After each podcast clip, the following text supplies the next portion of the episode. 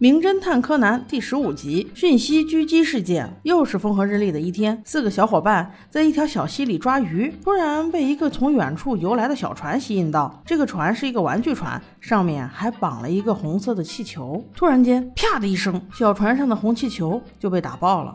柯南顿时凝神，他推测出来，这应该是来福枪的声音。立即拿起他的望远镜，向远处的高楼望去。岂料这时，望远镜的反光正被一个男人发现，而这四个小孩还不自知。柯南通过推测。判断出射击的大致方向，他们四人团一起跑到了那个地方。刚才在这里射击的那几个人早已经不见了踪影。几个小伙伴不约而同地寻找起来，看看能不能找到线索。没想到，竟真的让他们找到了一串数字。这串数字在一个计算器上摁着，分别是三一三五一三四一。六二，柯南认为必有蹊跷，于是迅速联系了木木警官。警官倒也来了，但是一副无所谓的样子，却说现在警察们都在休假，暂时还没有人报案，所以只能等等再看了。临走时还不忘拿走了他们唯一的线索，那个带了一串数字的计算器。柯南想着，你走就走吧，你不信我，那我就自己查。回到侦探事务所之后，他就把所有的事情跟小五郎叔叔和小兰都说了。柯南看着这串数字发愁，怎么也想不出来，有些烦躁起来。小兰看到了，就跟他一起讨论。他说：“前面这一排数字不知道，但是后面的幺六二。”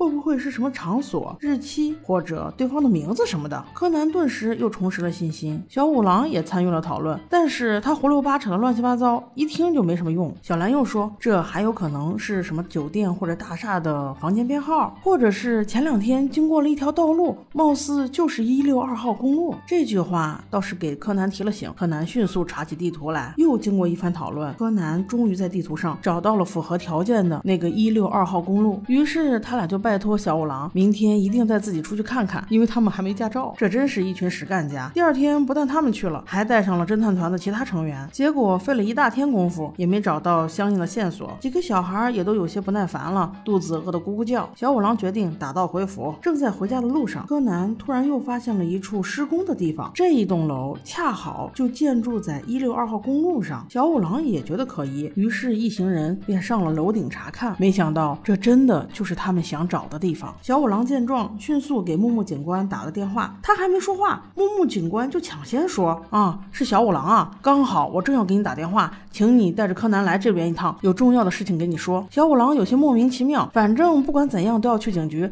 到了再说吧。到了之后，他们才发现事情原来是这样的。最近这段时间，警官们都在休假。昨天收假之后，发现一名警官无故失踪了。拿出那名失踪警官的照片，柯南发现原来这个人就是昨天。望远镜中看到的那个男人，经核实查明之后，得知失踪警官的名字叫龙一，他是一名来福枪的射击选手。木木推测说，根据现在的线索。应该是龙一警官被一伙人抓住，而且还抓了这个警官的女友，威胁他，应该是想让他射击某人。问题是现在也不知道时间，也不知道地点，所以根本没有办法继续案情。正说到这里，话还没说完，四个小朋友就说：“啊，那太好了，我们知道地方呀。”于是木木警官就跟着四人来到了他们所说的那个地方。几经推敲之后，确定就是应该在这里。可是日期还不清楚呀。柯南说，那天打破气球的日期是下午一点左右，这种威胁人的事情肯。定不会拖太久，所以应该就是明天下午一点的时间。几人敲定之后，木木警官就安排好了一切，在他们判断的射击点周围布下了天罗地网，就等那一群歹人上钩了。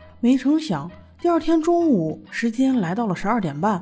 在他们预设的射击点周围，竟没有什么动静。柯南在反复的研究着那一串数字，始终找不到其中的关窍。光彦无聊之际，拿着计算器又按了一遍。柯南扭头一看，发现了新的玄机。柯南从光彦手中拿过计算器，翻着仔细又看了一遍，那串数字就变成了二九一。四三一五三一三，他拿给小五郎看，原来这串数字翻着看的话，那就不只是数字了。它显示出二九一 H E I S E I E，木木警官推测出，那不就是？前几日还提到的平城特快列车吗？前面的二九一便是二十九日一点。于是众人一看时间还有三十分钟，来得及，迅速叫来直升飞机。木木警官带着柯南便出发了。那这一次肯定是一击必中。他们在最后一分钟的时候赶到了现场。就在龙一警官就要被逼无奈扣动扳机的那一刻，柯南用一记飞脚阻止了他。与此同时，这个开直升机的司机也是一个老司机，他用娴熟的驾驶技术，直接用直升机的踏板挂倒了其中一个歹徒。木木警。警官也适时的下了飞机，制服了另外一个歹徒，成功的救下了龙一警官的女友。临了了，还不忘给柯南说，下次抱好你的头盔，别让它掉下来了。不过这回倒巧，掉下来还能砸到一个歹徒，干得不错。你说在东京，如果警察们都像小五郎和木木警官这样，他的治安能好吗？真是一群糊涂的成年人，倒不如一个小学生看得清明。